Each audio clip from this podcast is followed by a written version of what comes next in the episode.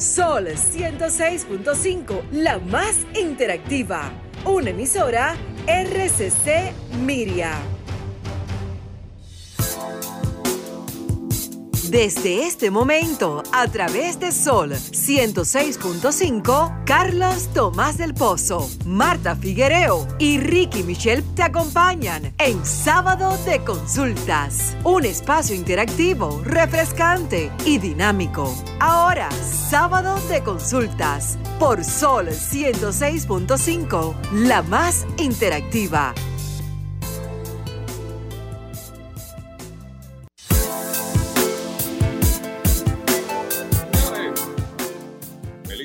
Feliz tarde. Bienvenidos a esta nueva entrega de Sábado de Consultas, el interactivo de la orientación, junto a la bellísima Marta Figuereo y la voz que encanta, Denisa Ortiz. Hola, jóvenes, ¿cómo están?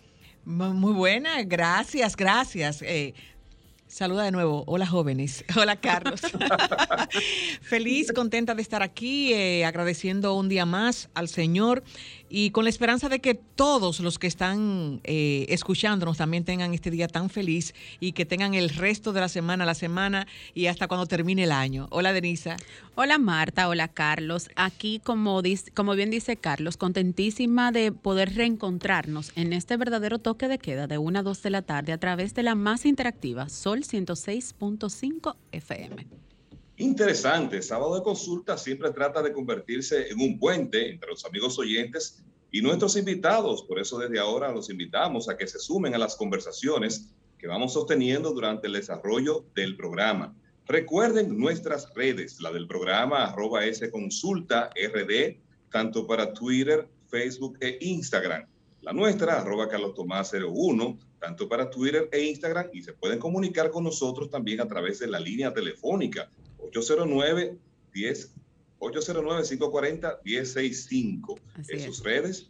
Arroba Figuereo Rayita Bajo Marta en Twitter y Figuereo M en Instagram. En todas las plataformas digitales como arroba Denise Ortiz. y bueno, claro, Carlos, eh, recordarle a nuestros oyentes que nuestro compañero Ricky Michelle se encuentra un poco sacrificado y por eso no está con nosotros, pero que también pueden seguirlo a través de sus redes sociales, arroba Michelle underscore Ricky. Oh, pero bien. Quisiera yo saber cuál es ese sacrificio. Un saludo para nuestro hermano Ricky Michelle Pescota ahí, que siempre nos da seguimiento y qué momento se incorpora eh, con nosotros. Hoy nosotros tendremos una interesante conversación. Vamos a hablar de salud.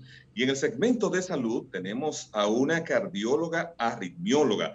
Nos acompañará la doctora Catherine Merejo. Nosotros tenemos muchas inquietudes y queremos también que los amigos oyentes aprovechen ese contacto y se sumen a ese diálogo para que hagan sus preguntas o nos narren sus vivencias. Recuerden que el corazón es un órgano vital y que muchas veces nos da personas cercanas, amigos, desagradables sorpresas, unas veces eh, por descuidos y otras veces, bueno, porque quizás llegó a su término la vida útil. Pero siempre, siempre, siempre es importante que estemos atentos a este importante órgano del cuerpo humano y a las orientaciones de profesionales como la doctora Catherine Merejo.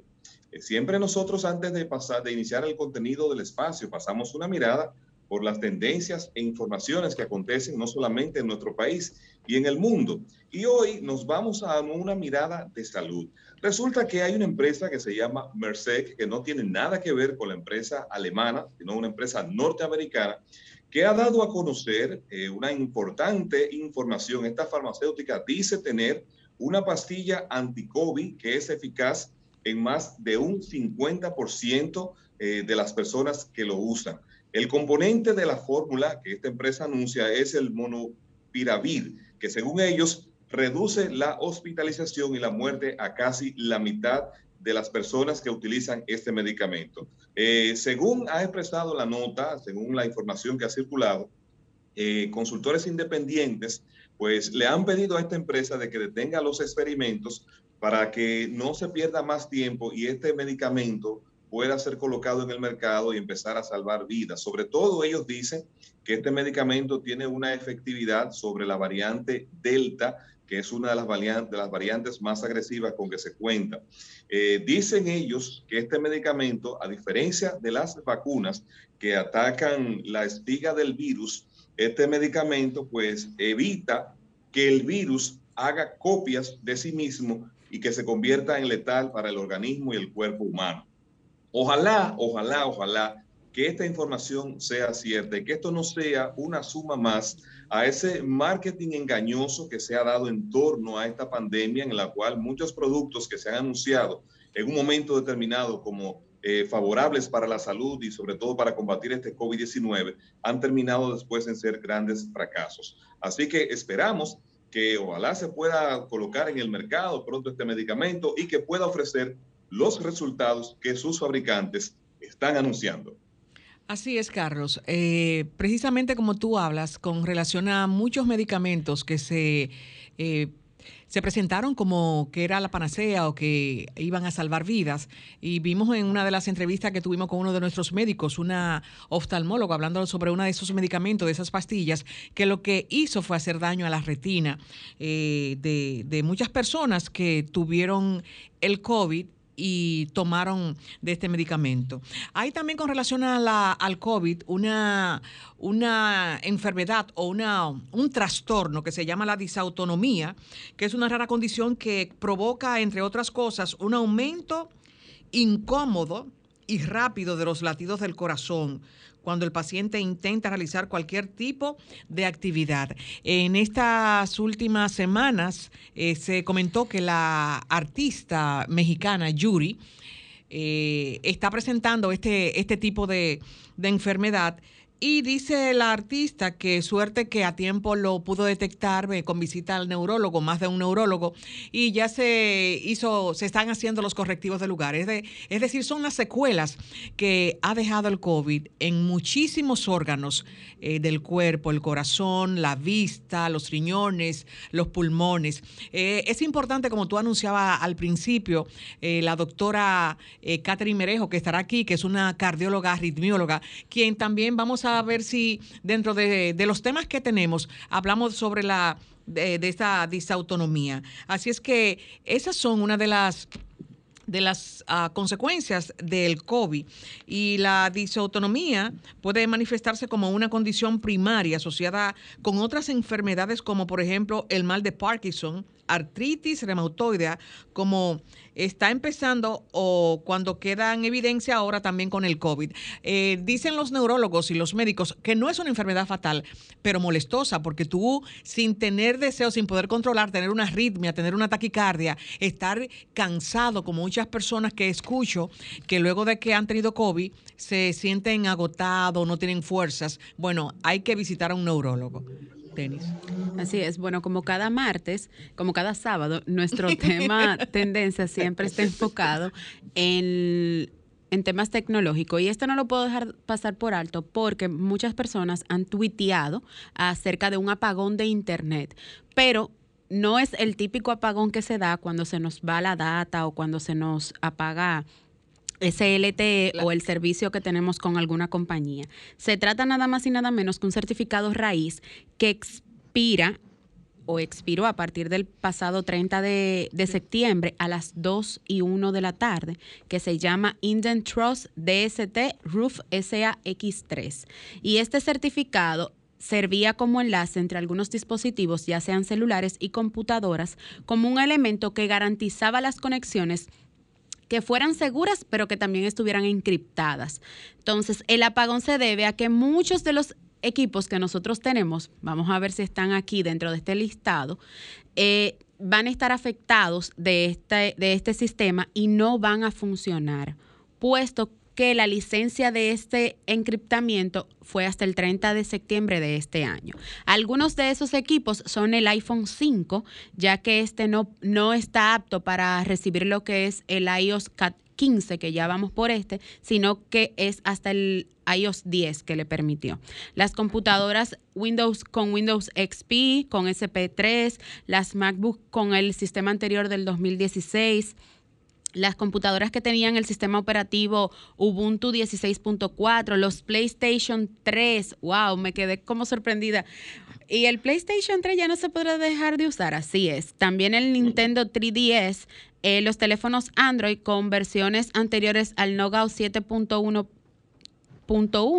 el Firefox con versiones anteriores al 50 y aquellas computadoras que todavía utilizan los sistemas como el OpenSSL, el NNS, el Java 7, el Java 8 y el sistema de Bind. Carlos hacía alusión hace unos meses cuando abordamos el tema de, los, eh, de las actualizaciones de los sistemas operativos y abordaba de que muchas veces cuando actualizamos un sistema estamos desfasando algunos equipos y justamente es lo que se vive con estos equipos que a partir del 30 de septiembre ya no tendrán ningún tipo de uso. Bueno, ustedes saben que en la tecnología eh, se planifica la vida útil de un equipo, pero muchas veces esos equipos extienden esa vida útil y en términos de marketing, de venta y oportunidad, una forma de sacarlo de circulación es a través de este tipo de obsolescencia programada, porque de lo contrario, entonces la gente no renovaría ni pudieran entonces tener disponibles nuevas tecnologías. Así es, todavía estuviéramos en el Star Trek. ¿Con cuál? Ya ustedes saben. Señora, vamos a nuestra próxima pausa comercial. Cuando retornemos ya estaremos de lleno en la consulta de salud en el interactivo de la orientación. Estás escuchando el interactivo de la orientación, sábado de consultas. En sábado de consultas, consulta de salud. Bueno, de retorno acá en el interactivo de la orientación. Denise Ortiz y Marta Figuereo en cabina. Eh, vamos a la consulta de salud, señores. Recuerden que sin salud no hay felicidad ni economía familiar que la resista. Y es por eso que nuestro espacio se enfoca en la orientación. Nosotros ahora tenemos una interesante conversación con una cardióloga y también arritmióloga, la doctora Catherine Merejo, que nos acompaña. Feliz tarde, doctora. ¿Cómo está usted? Hola, buenas tardes. Súper feliz de volverlos a ver a ustedes y feliz de participar. Cómo no, cómo no, un grato placer, doctora. Eh, nos gustaría, doctora, preguntarle a usted como destacada profesional de la salud, eh, que tiene que ver con uno de los órganos que hemos calificado, de manera particular lo he calificado así, como la puerta de permanencia en este plano o la puerta de salida hacia el otro, porque en un fallo que pueda producir automáticamente nos vamos eh, en, menos de, en menos de 5 o 10 minutos nos, nos desconectamos. Entonces, de acuerdo, doctora, a el corazón, quiero que nos hable un poquito acerca de los marcapasos y esas válvulas eh, cardiovasculares. ¿En qué momento se decide quién califica y por qué hay que colocarle un marcapasos? Entonces, específicamente los marcapasos, existen varios tipos, pero uno los llama como dispositivos intracardíacos. Existen varias indicaciones. La gran mayoría de los pacientes necesita utilizar marcapasos específicamente para que su corazón no esté lento. Normalmente los pacientes que son bastante mayores, es decir, pacientes de 70, 60 años más o menos, el corazón se lentece. O sea, el, corazón es músculo y electricidad. O sea, el bombeo se da porque el corazón una parte eléctrica. Y lo que hace el marcapasos es que sustituye o auxilia a la parte eléctrica del corazón. La mayoría de las indicaciones es por esto, pero existen algunos marcapasos que tienen la función de salvarle la vida al paciente porque hace arritmias negativas o ayudar a que el bombeo del corazón funcione. Eh, estos últimos dos, su nombre en lugar de marcapaso es desfibrilador y resincronizador. Entonces está indicado solo para personas mayores, no se han dado caso de personas menos de 50 años hacia abajo que tengan que utilizar marcapasos. Entonces, sí existen casos, pero no son los tan frecuentes. La mayoría de los pacientes que utilizan marcapasos son pacientes envejecientes, pero por ejemplo hay pacientes que nacen con eh, bloqueos naturales, es decir, hay niños que necesitan marcapasos. Por ejemplo, los niños que nacen con bloqueo congénito, que así es que los llamamos, o pacientes que son jóvenes, pero no pueden, eh, no tienen suficiente fuerza, no tienen suficiente electricidad, entonces sí necesitan dispositivo, pero esos son los menos. Es decir, de 10 casos, tal vez uno o dos es un paciente jovencito. La mayoría de los pacientes siempre son pacientes envejecientes que han sufrido la presión por muchos años, que le dio un infarto reciente, que el corazón está grande o dilatado, como nosotros a veces decimos. Al principio nosotros conversábamos, hola doctora Marta, ¿cómo está? Eh, sobre la disautonomía y decía la, a la descripción que es una defunción de, de, la, de los nervios que regulan las funciones del cuerpo no voluntarias como la frecuencia cardíaca, la presión arterial y la sudoración. En el caso de esta, de este, de esto que, que se está presentando, y hablábamos que muchos pacientes, luego de que han pasado el COVID, eh, están presentando esta esta, esta afección. ¿Cómo el cardiólogo se da cuenta, porque aquí estamos hablando de como un neurólogo, si un paciente usted tiene que vaya con esa afección, con esta debilidad, que no tiene, que no tiene de eso de caminar, que quiere estar acostado, ¿cómo lo detectan? Y si por tener esta disautonomía se le pudiese eh, indicar tener un marcapaso. Entonces, ¿qué sucede? Eh, existen trastornos del ritmo y un porcentaje pequeño hace ese, ese diagnóstico de disautonomía. La disautonomía es que básicamente lo que normalmente sucede a nivel neurológico está desequilibrado. ¿Qué sucede con el paciente que es disautonómico? Eh, las, por ejemplo, las estimulaciones de afuera. Cuando yo, por ejemplo, hago ejercicio, me sube la frecuencia cardíaca. Eso es lo esperado. Cuando yo tengo disautonomía, yo pierdo esos nervios que regulan o sea, o no están tan activos como, como normalmente están. Y por eso es que disautonomía. Es como si yo le hubiese quitado parcialmente la electricidad al corazón. Entonces, ¿qué me pasa con ese paciente?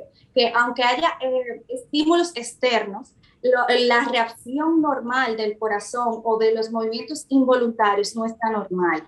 Esos son los, es un, es un número pequeño, es decir, los pacientes que tienen disautonomía son pacientes que ya yo los he explorado para todo y me doy cuenta que el único motivo es ese. Entonces, eso, es como por descarte que yo puedo llegar a ese diagnóstico y muchas veces eh, no es lo más frecuente, pero sí son pacientes que eventualmente sí se pueden beneficiar de, de un dispositivo intracardíaco, específicamente marcapasos y a veces resincronizadores, porque recordemos que como se había mencionado, la disautonomía es que yo pierdo la inervación, yo pierdo la, los nervios que me ayudan a los, a los movimientos involuntarios. Y como el corazón eh, es la bomba del cuerpo, obviamente yo va a tener muchos síntomas por el hecho de estar disautonómico.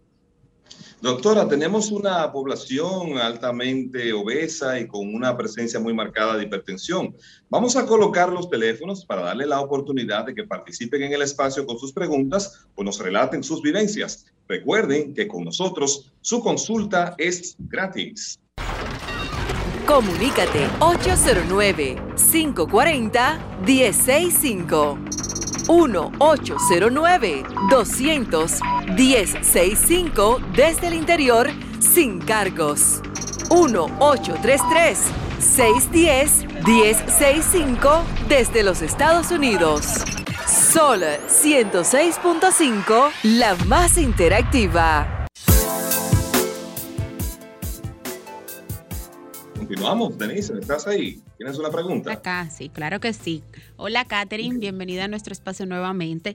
Como para nadie es un secreto que el corazón tiene varias válvulas, ¿cuáles, cuántas y cuáles válvulas tiene el corazón y cuáles de ellas se puede sustituir por un marcapaso. Porque si bien es cierto, hay algunas que por temas de, que son un poco más finas que otras, no pueden ser sustituidas o no pueden ser reemplazadas, sino que se coloca un medicamento. Es lo que tengo entendido. Entonces, voy a aclarar algunas cositas porque creo que hay como un ruido en la información y también como para entender mejor. Eh, el corazón es, es una bomba tiene dos niveles, que son la parte de arriba y la parte de abajo. Y quien los conecta son las válvulas cardíacas. Es decir, mi sangre pasa de la parte de arriba hacia la parte de abajo. Las válvulas me sirven para bombeo. Sí, las válvulas se sustituyen, pero se sustituyen por nuevas válvulas. Los marcapasos ayudan a la parte eléctrica y la válvula es una estructura eh, normalmente si hay un reemplazo valvular, así es como se llama, es decir, yo cambio mi válvula vieja que no me sirve por una válvula nueva que puede ser biológica, que muchas veces viene de un cerdo, que viene de una vaca, obviamente ha sido esterilizada y creada para que pueda sustituir nuestra válvula natural y existen otro tipo de válvula que es una válvula mecánica.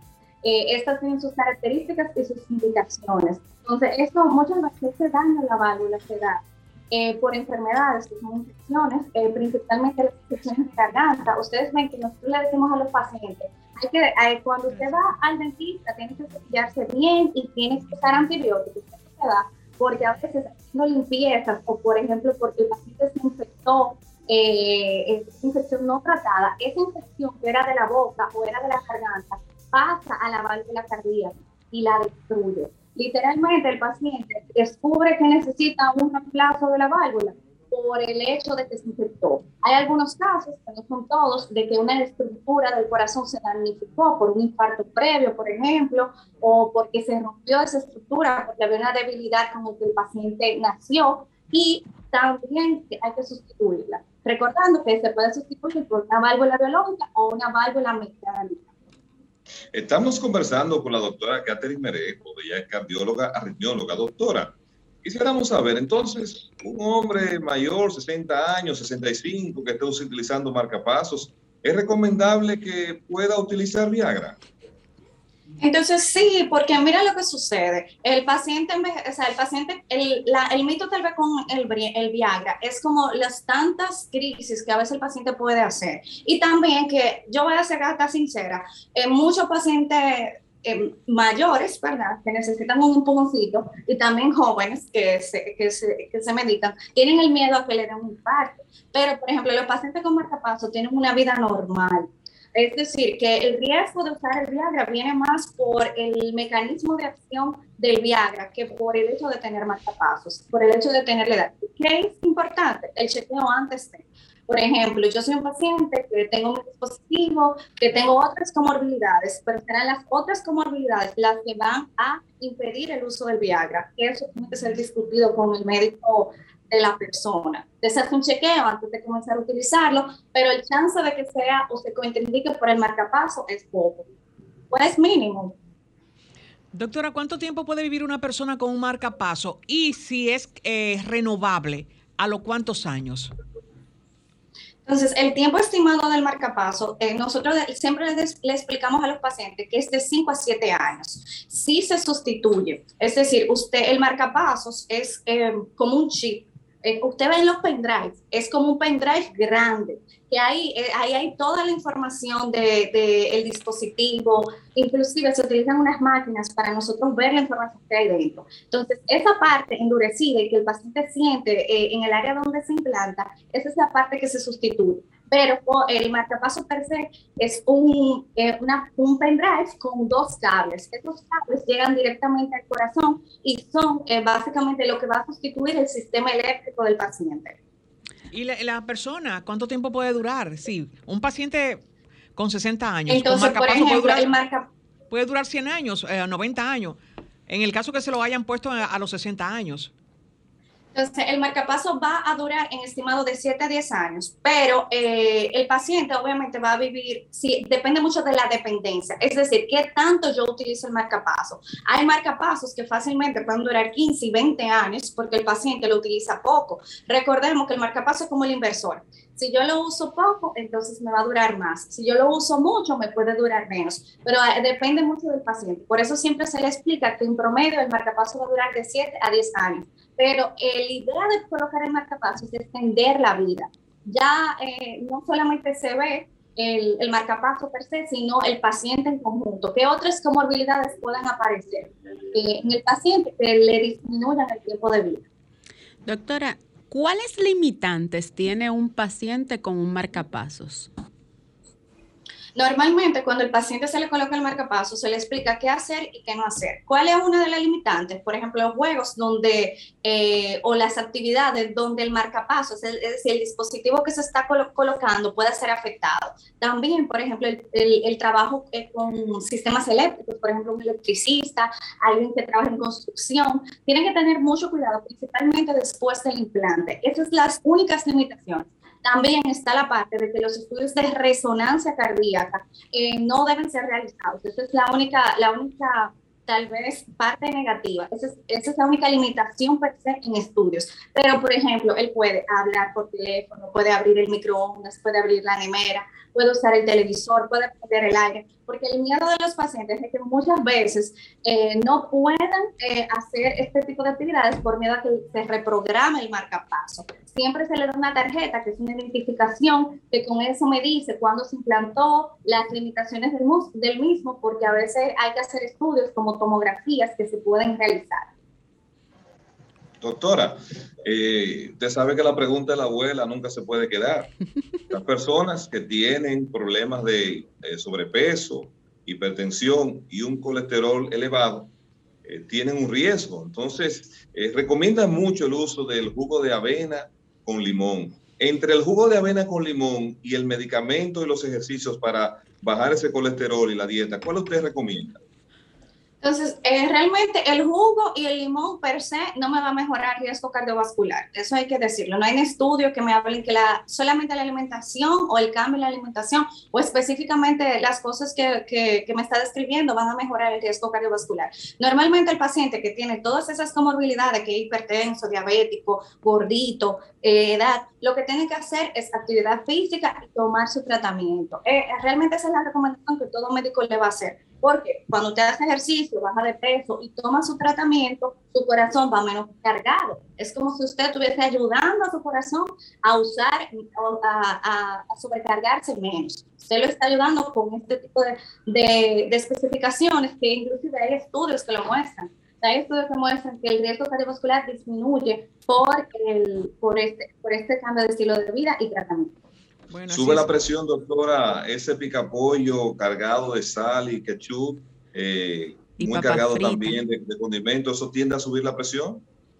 Entonces, normalmente lo que pasa con, con este tipo de comidas es que está muy, muy, muy cargada y además de eso, o sea, me va a aumentar el riesgo de colesterol y obesidad. Y esas dos cosas me aumenta el riesgo cardiovascular. Entonces, teóricamente sí, la sal siempre se ha asociado a que los pacientes sufran más de la presión y que utilicen más tratamiento. Así que si usted toma este tipo de, de alimentación, lo que tiene que hacer es limitarla. Yo siempre hablo de limitar o moderar, porque es difícil decirle a un paciente, más un paciente eh, hipertenso, que no haga algo. Quería un paciente que, que se le hace un poquito difícil cambiar los hábitos, un 100%. Bueno, ya por sabe, las redes Carlos. Nos llega, Marta, por las redes nos llega una, una inquietud, dice aquí, un, nos escriben, que si una persona que haya tenido antecedentes de, de arritmia y de principio de derrame cerebral, así lo dice, sabemos que no es el nombre, ¿verdad?, eh, científico, que si puede consumir estimulantes sexuales. Doctora, vamos a hacer una pausa ahí y vamos a conectar con este contacto y entonces respondemos en bloque.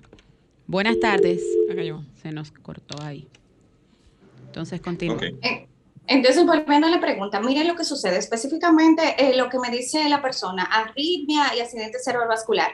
Eh, normalmente los pacientes que hacen eh, derrame, que popularmente es, es descrito de esa manera, son pacientes que la arritmia de la que están hablando es fibrilación auricular. La fibrilación auricular hay que tratarla de diferentes formas.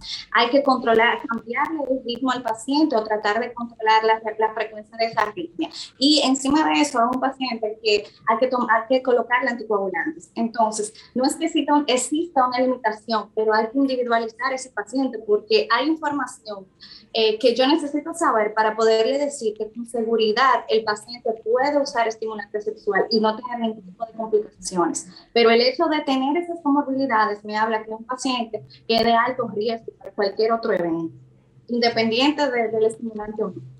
Tenemos un contacto. Buenas tardes, ¿quién nos habla y desde dónde? Yo, Javier González, le habla. Quiero preguntarle a la, a la doctora. Mi papá el año pasado, a los 66 años, perdió el conocimiento. Por la pandemia, a los tres meses fue que pudimos determinar que fue por un problema de extrasistolización. Bueno, se le medicó, se corrigió. Mi pregunta está que eso sí repite o no repite, ¿qué posibilidades tiene?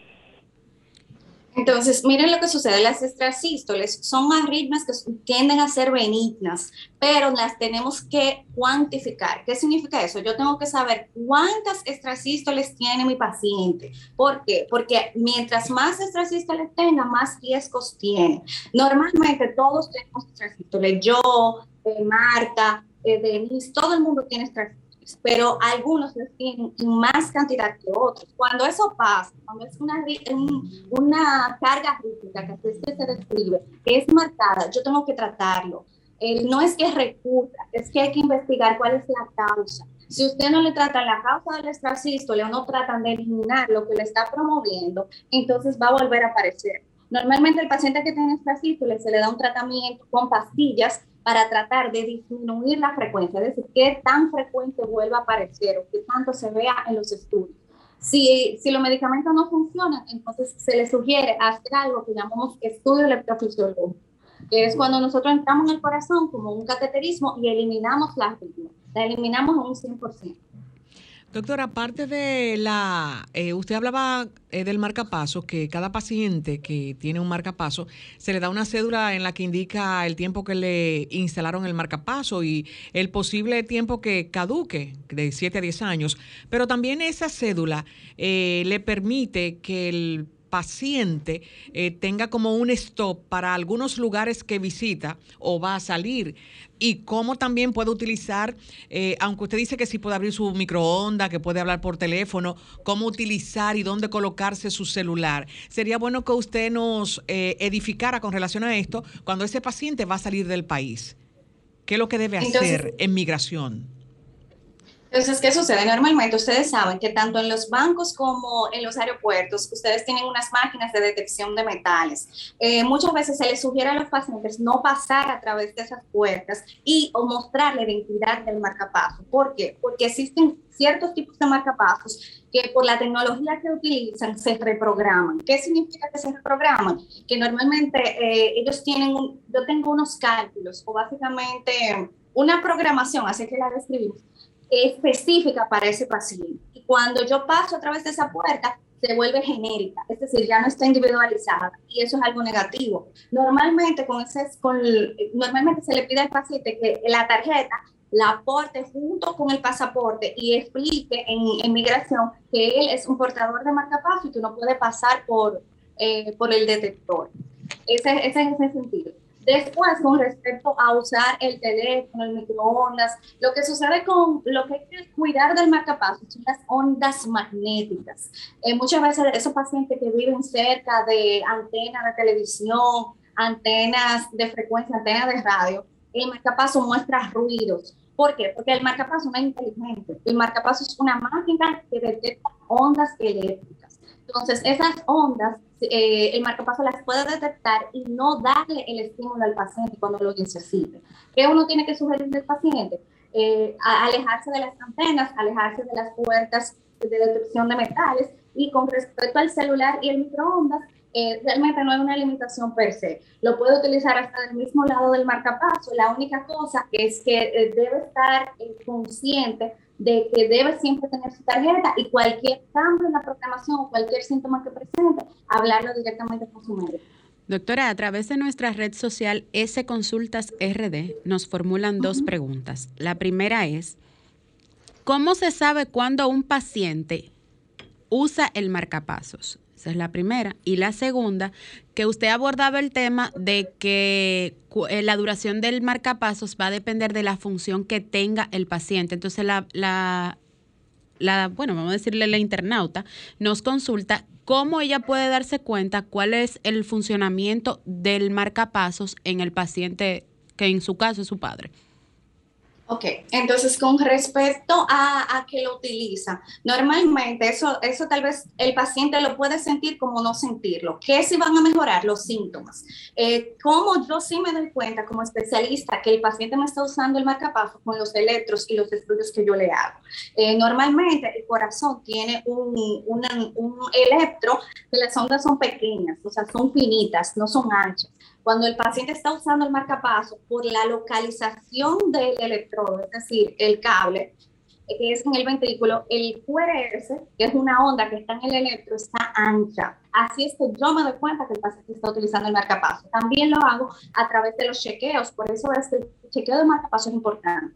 Cuando se coloca la máquina que lee el dispositivo, ahí yo voy a ver qué tan frecuente es el uso del dispositivo, si el paciente es dependiente. Cuando yo digo que es dependiente, es, decir, que él usa el marcapaso todo el tiempo, todos sus latidos vienen a raíz de la estimulación del marcapaso. Eso es por ese lado. Eh, con respecto a eh, cómo ella se da cuenta de cuánto tiempo le queda, cuál tanto lo está utilizando, eso, eso también tiene que ver un poquito con los chequeos. Ahí es que yo me voy a dar cuenta qué tanto le queda a la batería o qué tanta estimulación o energía tiene el dispositivo. Doctora, quiero brevemente que me pueda resumir y aclarar si estos son mitos o son realidades. Dos preguntas que le voy a formular. Una, ¿qué hay de cierto de que entrar al baño y empezar a mojarse inmediatamente con el agua fría puede provocar un infarto? Y la segunda es, en el caso de los hombres que son hipertensos y toman medicación para mantener la presión controlada, la tensión arterial controlada, que sí es cierto que esto le produce eh, defunción eréctil. Entonces, eh, los dos son mitos. Ya lo voy a comenzar haciendo de, esa manera. Entonces, ¿qué sucede? Específicamente con el agua. Doctora, perdón. Carlos, los dos, dice la doctora Merejo, son mitos. Respira.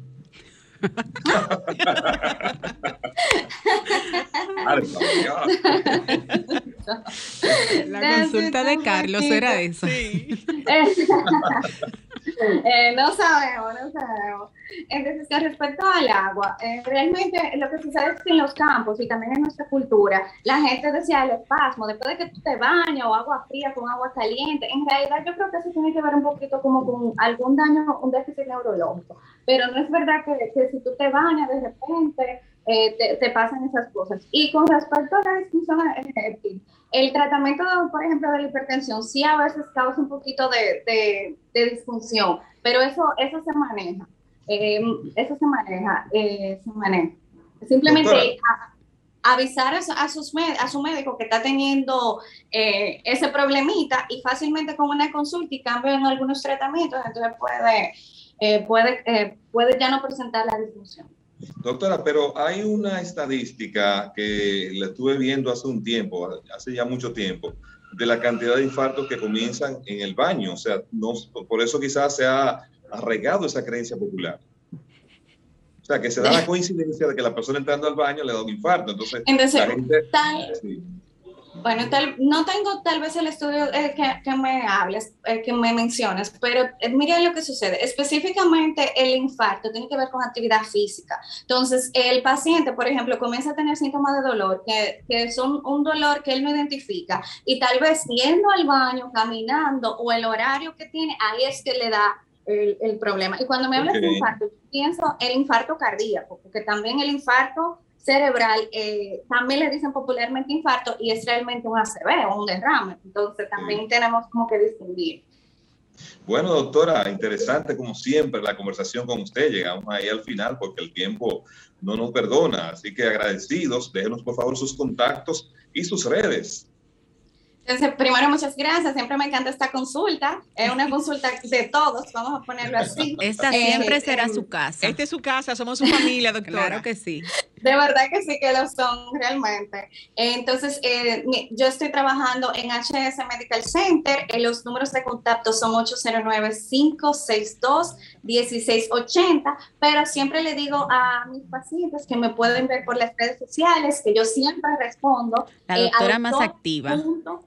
Sí, realmente. Me dicen que tengo dos trabajos, cardióloga y... me encanta, me encanta eso en Instagram, doctora. Excelente. Es cierto. Ay, primero, muchas gracias. Eh, y me pueden seguir a, todo lo, a todos los eh, oyentes, doctora.merejo. Y recuerden que siempre ustedes me pueden escribir, que yo respondo. Marta sabe, todos ustedes saben que yo siempre respondo. Sí, es, la cardiolover. Muchísimas gracias. Hemos conversado con la doctora Catherine Merejo, cardióloga, arritmióloga, sábado de consultas. No se vaya porque todavía nos queda más contenido.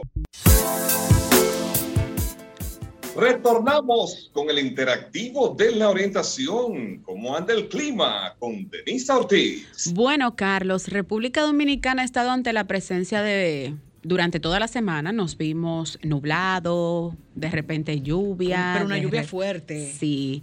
Entonces les cuento que para este sábado no será la excepción. Estamos bajo condiciones muy inestables debido a la incidencia de una vaguada en diferentes niveles de la tropósfera, eh, combinarse también con los efectos locales que se estarán generando nublados, con aguaceros, ráfagas de vientos, algunas tormentas eléctricas y hay fuertes brisas. El pasado miércoles me preguntaba alguien, pero ven acá, yo siento una brisa como si fuera un ciclón. Caliente. Así es, es caliente. Recuerden que ya, aunque República Dominicana no, no se ve ante la presencia de los árboles totalmente anaranjados, inició el otoño el pasado 22 de septiembre, entonces por eso el clima ha variado un poco, las noches están haciendo un poco más frescas, la temperatura ha cedido un poco en cuanto a lo que es la noche, pero en el día República Dominicana se mantiene entre 32 36. El pasado fin de semana tuvimos sensación térmica hasta en 42 grados. Los que estuvimos en el sur pudimos presenciarlo. En tanto, en, en Santo Domingo, como yo digo, en la capital, estaba en 40 grados la sensación térmica y la temperatura en 36 grados. Como siempre, debo de recordarles que todas las incidencias ocurridas en nuestro país debemos de darle curso a través de la, la Oficina Nacional de Meteorología, quien mantiene los niveles de alerta y avisos meteorológicos ante las posibles repentinas crecidas de ríos, arroyos y cañadas y dentro de ellas están nada más y nada menos que en San Cristóbal, Monte Plata, está Puerto Plata, está Asua, está Tomayor, Santiago Rodríguez, Santiago, San Juan, Elias Piña, San José de Ocoa, Dajabón, La Vega y Monseñor Noel. Se le está dando seguimiento al huracán, que todavía se mantiene como huracán San, categoría 4. Él no presentó ningún peligro para la República Dominicana, pero sí tuvimos la fuerte brisa del miércoles, fue ante el paso de él por la parte norte de nuestro país. Él está ahora con 340 kilómetros. ¿Hacia dónde apunta? Al este y al noreste. Va hacia Bermuda y moviéndose hacia el noroeste a unos 28 kilómetros por hora. O sea, es una, eh, va bastante rápido. Sí. Y también se le está dando seguimiento a la tormenta tropical, que esa es la que estamos presentando las incidencias de Víctor, con vientos máximos sostenidos en 65 kilómetros por hora y se ubica alrededor de unos 1.455 kilómetros al oeste de la isla de Cabo Verde. Reitero, medio nublado, a nublado, en algunas ocasiones aguaceros, tronadas y ráfagas de viento. Y como siempre, y como siempre nuestras advertencias, utilizar ropa fresca porque aunque estemos en otoño, República Dominicana siempre está en verano. Ropa fresca, ligera, eh, utilizar colores bien claros. Eh, recomendación, como siempre, preferiblemente agua, consumir líquido. Sí, pero tú sabes que yo estuve eh, leyendo tu peso corporal, cuánto pesa, y dividirlo entre siete, esa es la cantidad de vasos de, agua, no de litro de otras cosas. No de litro, de, lo que le encanta a nuestro amigo Carlos consumir. agua. Así es. Pero también recordarle no exponerse al sol en el horario de 11 de la mañana a 5 de la tarde, puesto que los rayos solares están un poco más fuertes de lo habitual. Ernesto Martínez, yo le, pido, yo le pido agua y veo que en el camino como que se transforma y me da otra cosa. Sí, como un, color amarillento suele siempre utilizar el agua que él toma, pero vamos a dar el, voto de confianza y a pensar que es que está consumiendo vitamina C. Muy bien, muy bien, que es efervescente, ¿verdad? Así es. Vámonos entonces con el entretenimiento, a ver qué tenemos.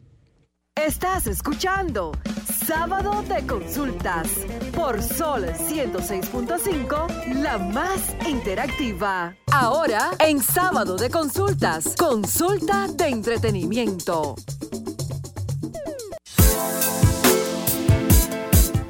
Nos vamos al interactivo de la orientación el mundo del entretenimiento. Muchas informaciones que compartir que tienes, Denisa.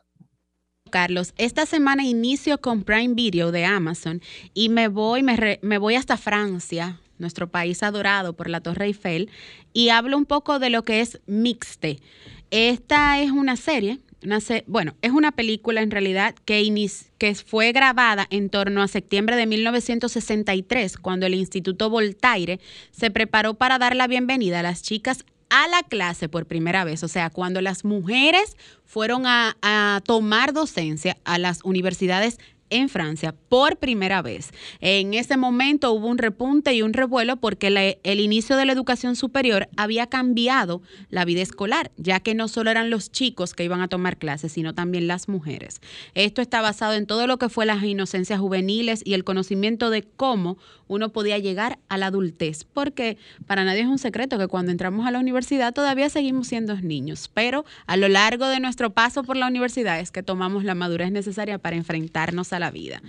Pero como siempre, mi plataforma digital nunca puedo dejar de lado Netflix. Me voy a Italia y aquí hablamos un poco de lo que es Luna Park, que se estrenó el pasado 30 de septiembre.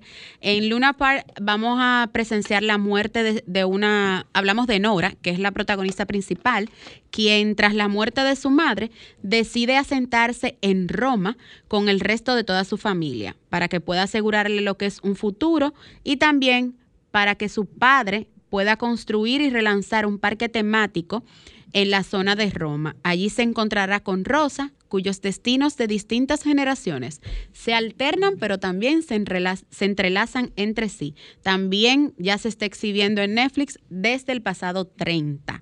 Otra que no puedo dejar de mencionar que también está en Netflix, es Jaguar. Jaguar me fui para España, pero siempre me mantengo ahí en todo el continente europeo. Jaguar trata de una serie, eh, una película basada en los años 60, cuando España albergaba a los talentos nazi refugiados tras la Segunda Guerra Mundial. Fíjense que todo lo de esta semana ha sido historia. Sí.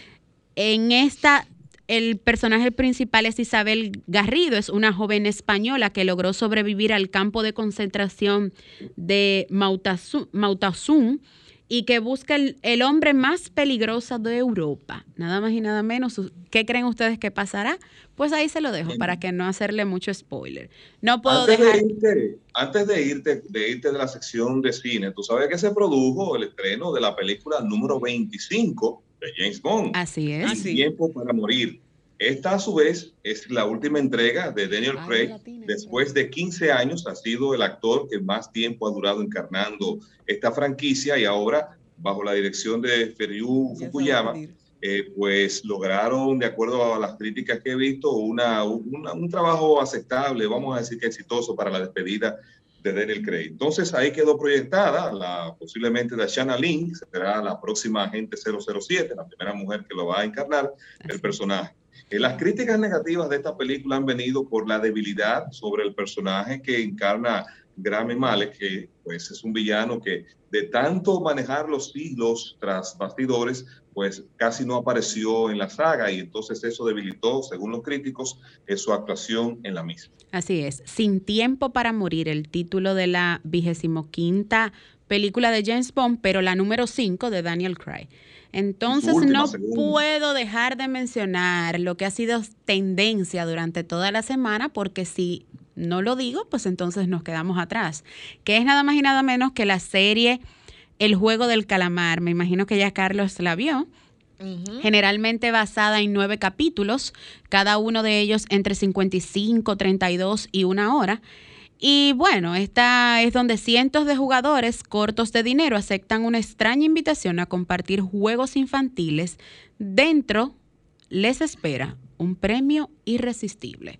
Ha tenido muchísimas críticas, pero al mismo tiempo muchas comparaciones entre la serie que ha sido tendencia top número uno en España, que es La Casa de Papel, y que todavía se mantiene. Según lo que he consultado a través de mis redes sociales, eh, ¿cuál les gustó más? lamentablemente sigue ganando la, casa, de, papel. No podemos tampoco dejar de lado, Carlos, nuestro segmento de cine dominicano, nuestro apoyo, y es que para toda la familia ya está exhibiéndose en cines Rock 2.2. Esta es sobre uno, es para toda la familia y trata sobre unos animales que hacen rock. Así que no pueden dejar de visitar el cine. No hay excusa para no llevar a los pequeños del hogar. También está exhibiéndose en cine After, también Almas Perdidas. Y nunca se puede quedar lo que, lo que, tenemos para el fin de semana. Y como decíamos hace unas semanas, es bueno reencontrarnos con nuestros hijos conservando todas las medidas de precaución, llevándolo a parques, llevándolo quizás hasta un picnic en el parque que siempre visitamos o en el que solemos caminar. Y sí, claro, y eh, eso de parques, eh, la pasada semana estuve visitando el Parque Colón y me interesé mucho por una escuela que hay de música, la escuelita de música que es gratis de hecho, cogí una clase de un instrumento que me encanta. Bueno, Y no hay edad para coger la, la, ¿Cuál Instrumento, ¿Cuál instrumento? ¿Cuál instrumento, Bueno, a mí me gustan los instrumentos de percusión y yo sé tocar un poco de tambora. Ay, ay, ay. Y me senté con el profesor, un profesor, profesor, son profesores de, ah, de, de, la Sinfónica, también del Conservatorio, y me senté a coger algunos trucos de la tambora. Eh, usted quiere cantar, usted puede ir a una profesora de canto. Usted quiere piano, usted quiere saxofón. Así es que ese también es una opción para muchas personas, no solamente los niños, también adultos.